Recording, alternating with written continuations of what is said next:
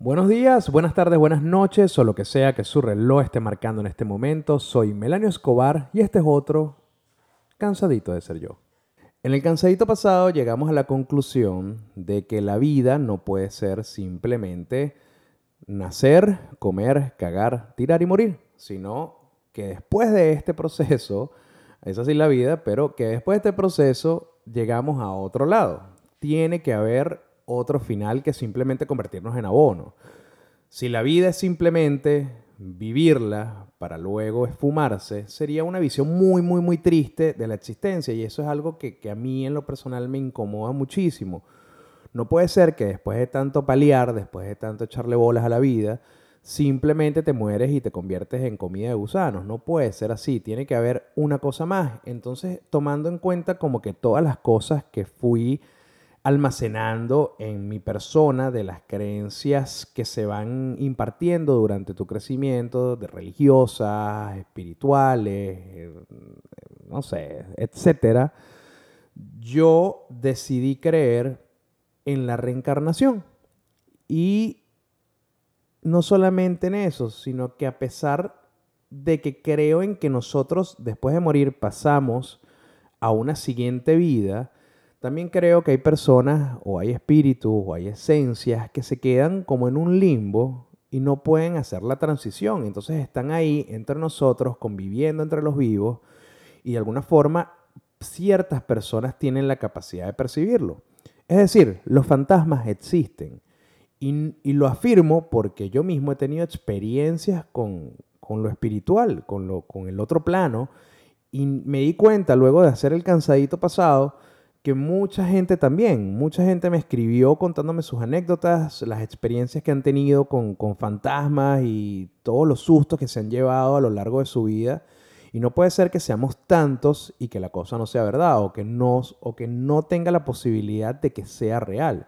Creo que es algo que, que evidentemente hay que conversarlo.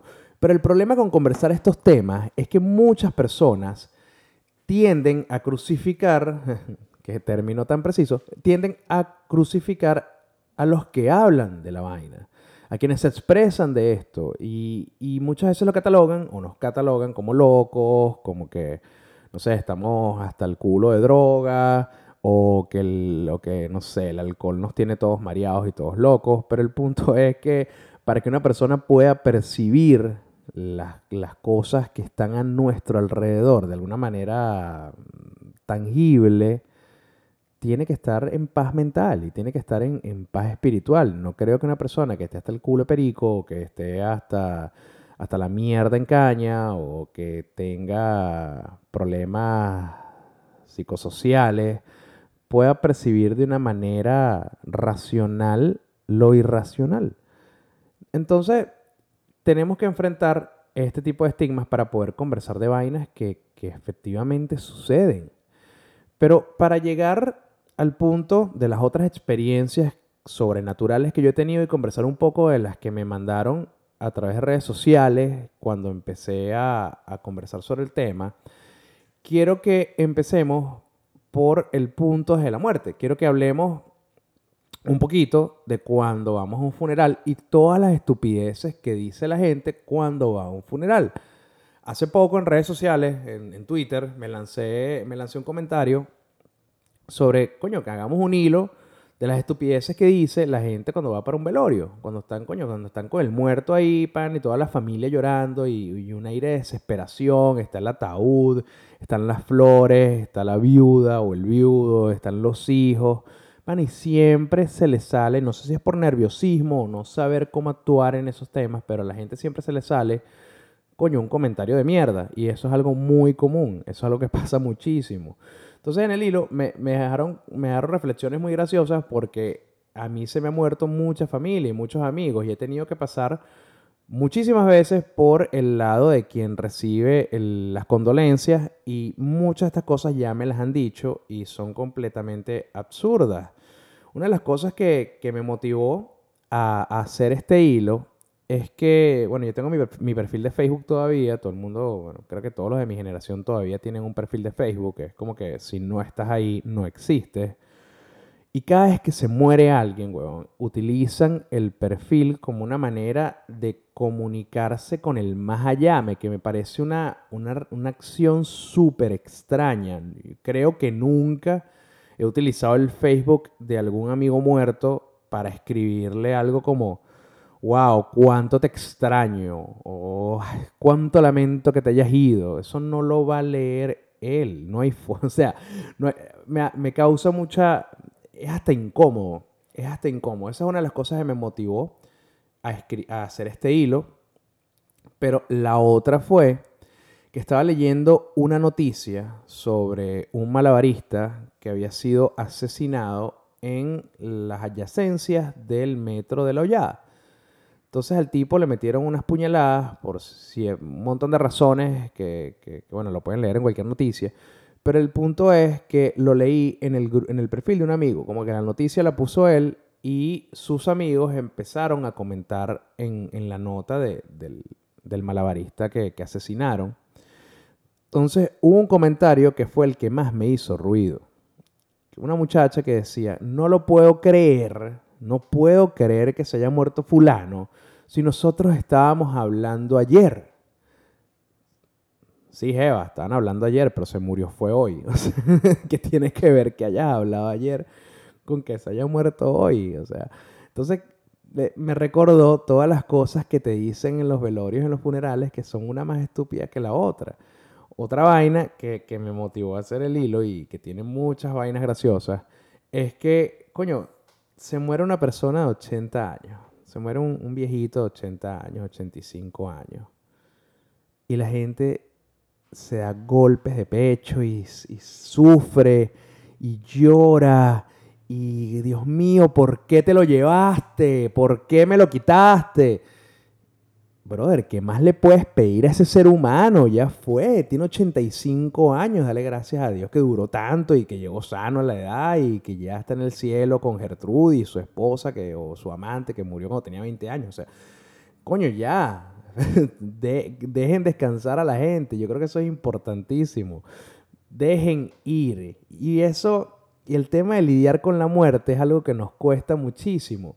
Por eso es que por ejemplo, con mis hijos he tenido la apertura de hablar sobre el tema de la muerte como es, en, en concepto y en realidad. Es importante que nosotros desde pequeños estemos de alguna forma en sintonía con la idea de que todos nos vamos a morir algún día. Pero ahí es donde entra mi inconformidad. No puede ser que la vida sea solo nacer, comer, cagar, tirar y morir tiene que haber algo más. Y por eso es que creo en la reencarnación. Y creo en que hay experiencias cercanas a la muerte y son cercanas a la muerte y no la muerte porque tuvimos en ese momento la capacidad de percibir lo que no estaba ahí y evitó, y evitó, escúchame bien, y evitó que sucediera el final trágico. Evidentemente en algún momento todos vamos a morir, bien sea por una enfermedad, un, un evento fortuito, lo que sea. Pero hay ciertos momentos de la vida donde estás a punto de darte el coñazo y no te lo das. Yo creo que, que, que, como decía antes, eso es una conexión que tenemos de alguna forma con el entorno no evidente, el entorno paranormal, que nos da una pequeña advertencia. Es así como cuando tú tienes una corazonada que dices, mierda, eh, menos mal que no fui, menos no tengo ganas, no tengo ganas de salir, no tengo ganas de salir y ves que hay un choque en la esquina. O no tengo ganas de ir a, a- ver esa película y ves que roban el cine. Ese tipo de vainas, ese tipo de sexto sentido yo creo que, que sí existe. Y es por eso que tenemos experiencias cercanas a la muerte. Por lo menos me acuerdo una vez que estaba con, con dos amigos y fuimos a sacar plata a un cajero. Eran como las 6 de la tarde. Recuerdo que yo me bajé del carro, fui hasta el centro comercial a sacar plata y cuando estoy regresando están dos camionetas interceptando el carro y se bajan un poco de malandros con, como con unas metralleticas, porque además los tipos tienen un armamento increíble, mejor que el del ejército. Se bajan con unas metralleticas y tienen apuntado a mis dos amigos que me están esperando en el carro. Yo venía con la plata y no sé por qué, yo me imagino que en la adrenalina de los tipos y en, y en el, regocijo del momento y en, la, locura de, de, la situación, los tipos no se dieron cuenta que yo estaba parado justo al lado de ellos. Entonces, bueno, mientras tenían apuntados a mis amigos, estaban pasando a uno hacia el asiento de atrás y se estaban montando uno de los malandros en, el, asiento del copiloto, otro se montó atrás con, con, otro de mis amigos mientras apuntaba al piloto. Y yo lo que hice fue que me tiré al piso y me escondí como en la zanja que se crea entre el carro y, el pavimento. Ahí me quedé, los tipos me estaban buscando porque ellos vieron cuando yo me bajé del carro a sacar plata, de hecho lo que querían era, era parte del dinero y, robarse el carro, y ellos vieron que yo regresé, pero no, sé, me imagino que, que, que, que en su locura no se dieron cuenta. Entonces, cuando yo me escondí, cuando yo vi la situación, ya yo sentía como, como un malestar, como un malestar de, de que algo estaba mal, estaba como asustado y no entendía por qué era. Entonces, claro, cuando sucede esta vaina, yo me doy cuenta que, la lentitud con la que yo estaba caminando o la alerta con la que yo estaba caminando era por algo, era porque estaba sucediendo esta vaina, estaban secuestrando mis dos panas. Entonces, bueno, el carro arranca, arrancan, arranca la camioneta donde venían los malandros y el carro de mis panas y se van en caravana y eventualmente los sueltan en un túnel de mierda lejísimo de la ciudad, lejísimo, lejísimo, un túnel lejísimo, y les roban el carro, les roban toda vaina. Pero lo que me contaron mis panas una vez que lo soltaron, porque nosotros llamamos a la policía y, y, finalmente nos encontramos y nos abrazamos y lloramos y todas las cosas que se hacen después de un secuestro, cuando no muere nadie es que los malandros estaban preguntando por mí y que ellos se dieron cuenta de que yo me bajé a buscar plata y que querían la plata y que dónde estaba yo. Entonces, bueno, ellos se le inventaron un cuento, ellos se inventaron un cuento de que, yo me, que ellos me habían dejado en mi casa y que ellos estaban fumando un cigarro. Entonces, bueno, nada, dejaron de buscarme y fue cuando arrancaron. Pero esos momentos cercanos a la muerte porque pudo haber sido cercano, pudo haber sido muerte el desenlace de esa situación, o sea, un poco de malandro como de 18 años con unas metralletas tratando de sacar plata, lo más probable es que te, te metan un tiro en la cabeza es donde se activa ese sexto sentido que de cierta forma te protege, el mismo que protegió a mis amigos y que les dio la sabiduría necesaria para responder las cosas que estos tipos querían escuchar. Bueno, esa misma sabiduría y esa misma reacción fue la que me dio a mí ese sexto sentido para tirarme al piso, esconderme bajo el carro y no salir bajo ningún concepto, porque si capaz hubiese salido, las cosas hubiesen, sido diferentes. Esa es una de las veces que he estado como cerca, de sentido que estoy cerca de la muerte. Otra que me sucedió, que fue bien, bien, bien cabilla y eh, fue, increíble. Fue como, como en la película esta, donde la gente casi se muere y no se muere y después los está persiguiendo la muerte. se llama esa mierda? Ah, no me acuerdo. Este, Destino Final. Es como Destino Final. Bueno, estaba bajando la Panamericana, que es una especie de carretera horrible que conecta San Antonio de los Altos, Los Teques, con Caracas y la Valle Coche, la autopista Valle Coche. Es esta carretera terrible, fatal, llena de curvas, este, con los peraltes muy locos y que si vas a, más de 60, lo más probable es que te voltees. Entonces, coño, es una, es una carretera que cada vez que yo tengo que subirla o bajarla, lo hago con mucha precaución, a pesar de que siempre están los loquitos de la Panamericana que van como, como un alma en pena, todos mandados, yo siempre bajo y subo la, carretera con mucha, con mucha calma, porque coño, es fácil que te voltees, es fácil que tengas un accidente y he visto cantidad de muertos en esa mierda. Entonces venía bajando, venía bajando en la noche, muy oscuro, y estoy manejando y yo siempre estoy pendiente del retrovisor. Yo creo que una de las, técnicas más precisas para poder manejar es estar pendiente de los espejos. Yo creo que eso es básico. Estoy pendiente del retrovisor y yo veo que viene un carro mandado casi pegado atrás del mío. En lo que no sé por qué, en una de las curvas, me imagino que por el exceso de velocidad, el carro empieza a voltearse, como a colearse. Y en ese coleo, el carro se voltea completamente y empieza a rodar como un trompo hacia abajo pero una vaina súper estartalosa, o sea, estartalada, escandal, estartalosa, me gusta ese término.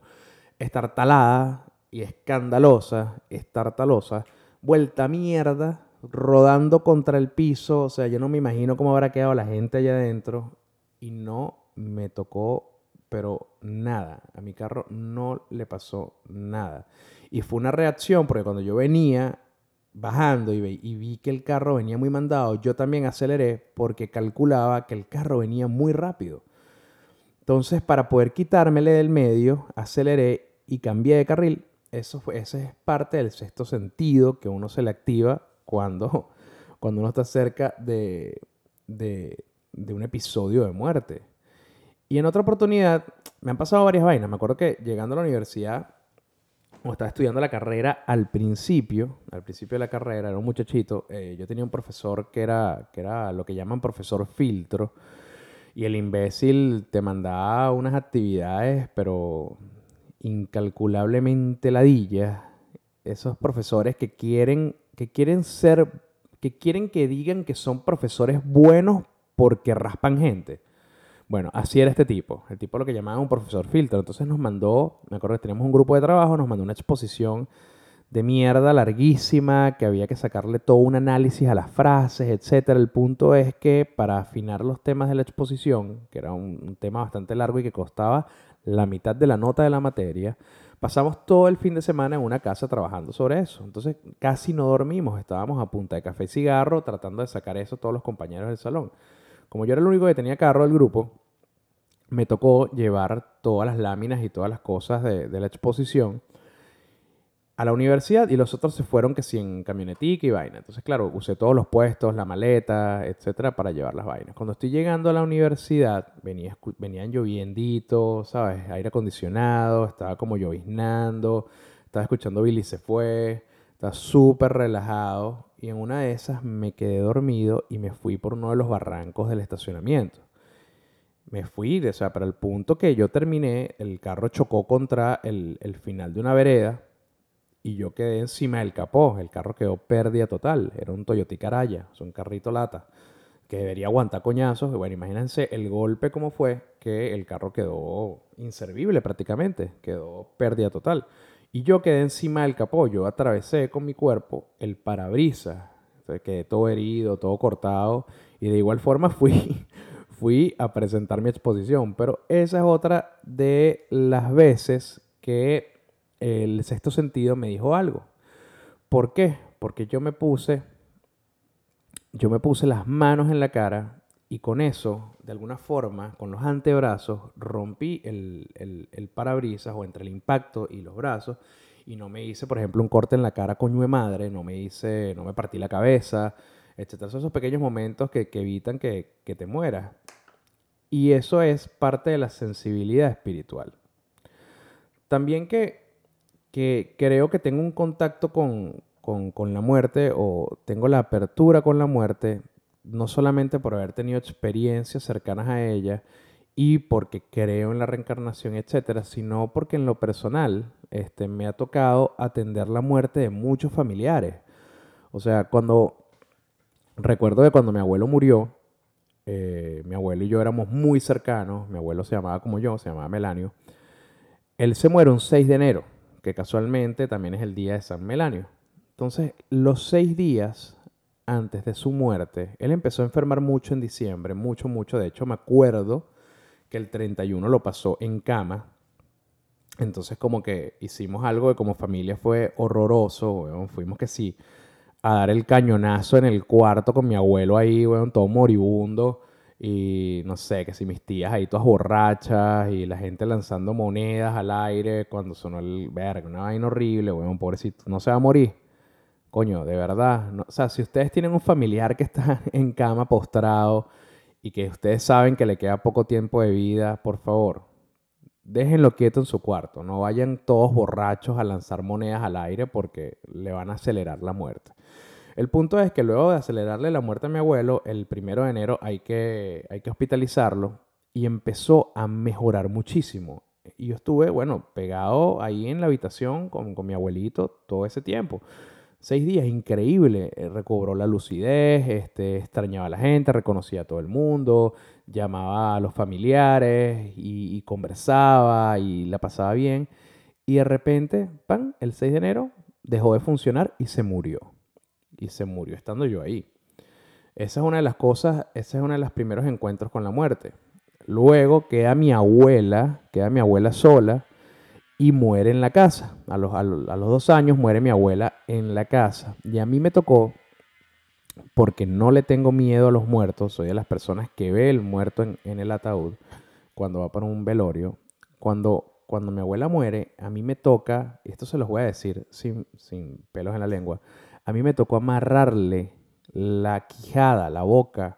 Ustedes han visto las, las figuras estas en las comiquitas cuando un muñequito, una, una caricatura tiene paperas, tiene el, dolor de los cachetes y le ponen como una tela que se amarra arriba de la cabeza.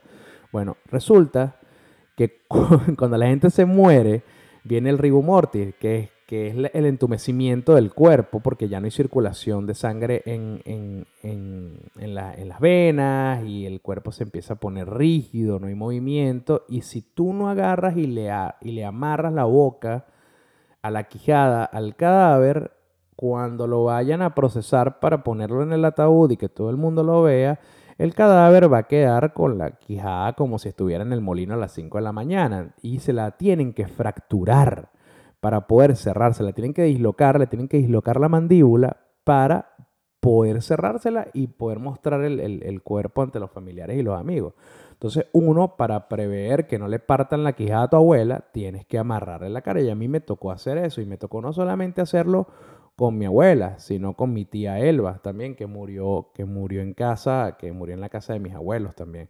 Entonces, esa cercanía, esa cercanía con la muerte y esa falta de miedo es algo que me ha permitido estar como, como bastante, bastante abierto a, a- percibir cosas que posiblemente no estás ahí, no están ahí. Y, y eso me ha hecho pensar cómo sería yo de fantasma, qué sería yo si me muero o cuando me muera, o sea, qué tipo de fantasma sería. Probablemente, probablemente, no sé, creo que, que aprovecharía mis poderes de fantasma para descubrir cosas que siempre me, me han inquietado, que siempre me han dado curiosidad.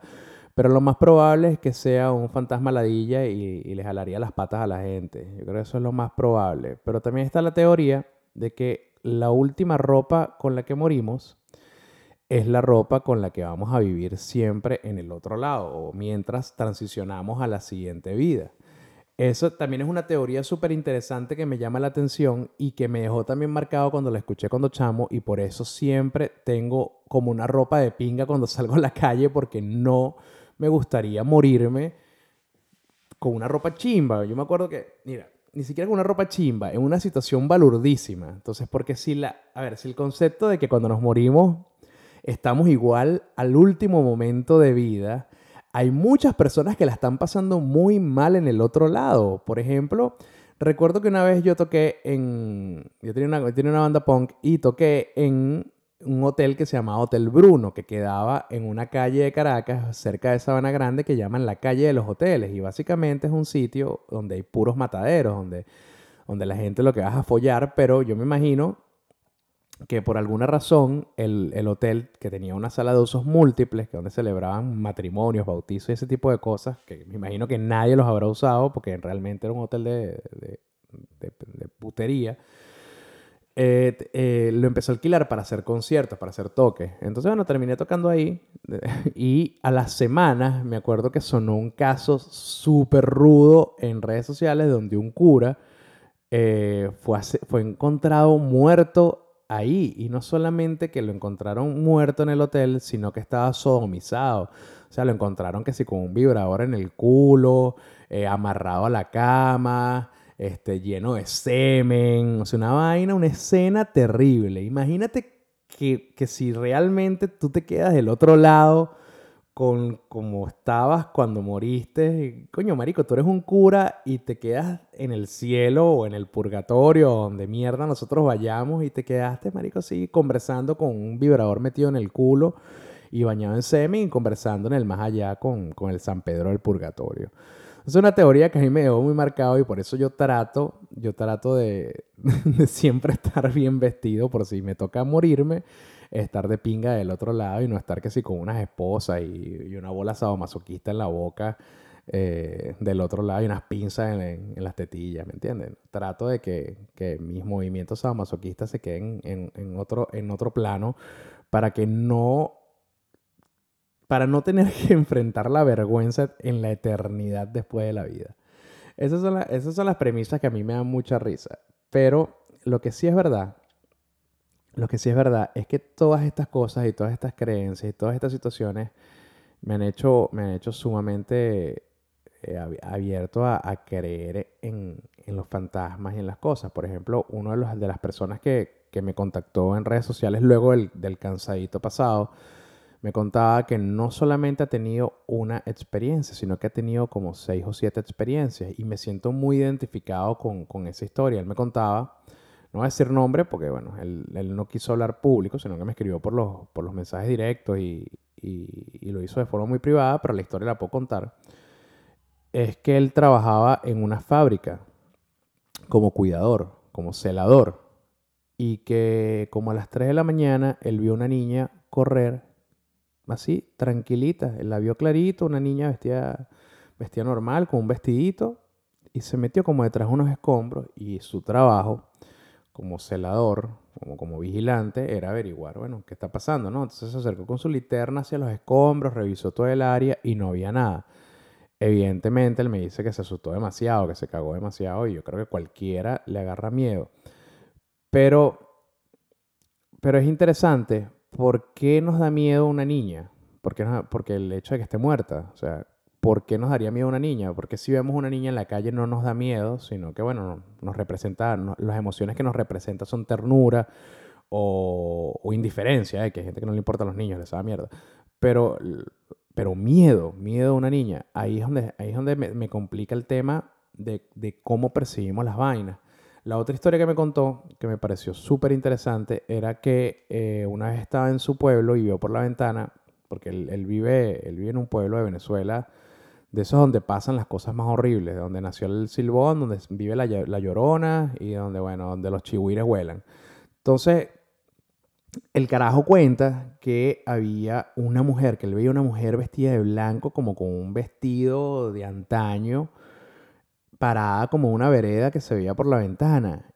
Y que el carajo le pegó gritos y todo. Y la tipa reaccionaba a las voces, pero que al final salió corriendo porque estaba muy chamo y que le daba mucho miedo. Esa es una de las cosas que, tenemos como reacción. Yo creo que, cuando pasan esas vainas, lo mejor es, es enfrentarlo y tratar de encararlo. Por ejemplo, los consejos que, dan los familiares siempre son muy locos. A mí me da risa porque cada vez que yo nombro, hablo con mi familia sobre los temas de después de la vida, ellos te dan unos consejos muy dementes, pero al mismo tiempo siento que tienen razón. Por ejemplo, cuando dicen que dicen que, lo que tienes que hacer cuando un, cuando un fantasma te está fastidiando en tu casa es insultarlo, gritarle, maldito, coño tu madre, pedazo de mierda, basura, sal de aquí. Bueno, eso hay que gritárselo, déjame maldito, ese tipo de vainas hay que hacerlo para espantarlo. Y yo creo que no necesariamente tienes que insultar a una niña muerta, pero sí encararlo. Yo creo que, que, si sientes que en tu casa está sonando algo, te están fastidiando, sientes que, que las cosas no están, que están pasando no son normales, lo mejor es que te plantes y lo enfrentes. Y eso es una enseñanza que queda para todo en la vida. Porque lo único que tenemos seguro es que si, por ejemplo, si te mueres en un hospital, lo que va a pasar es que van a limpiar la cama y van a meter otro paciente. Si te mueres en tu casa, lo más probable es que un familiar tenga que amarrarte la quijada para que no quedes como si estuvieras a las 5 de la mañana en el molino. Y si te mueres en la calle, lo, que va a suceder es que te van a tomar fotos y vas a hacer trending topic en las redes sociales. Bueno, este es Cansadito de Ser Yo. Espero que lo hayan disfrutado. Recuerden seguir la cuenta de Instagram Cansadito de Ser Yo. Pueden seguirme en arroba melaniobar, tanto en Instagram como en Twitter. Y colaborar, colaborar mandándome real. Chao.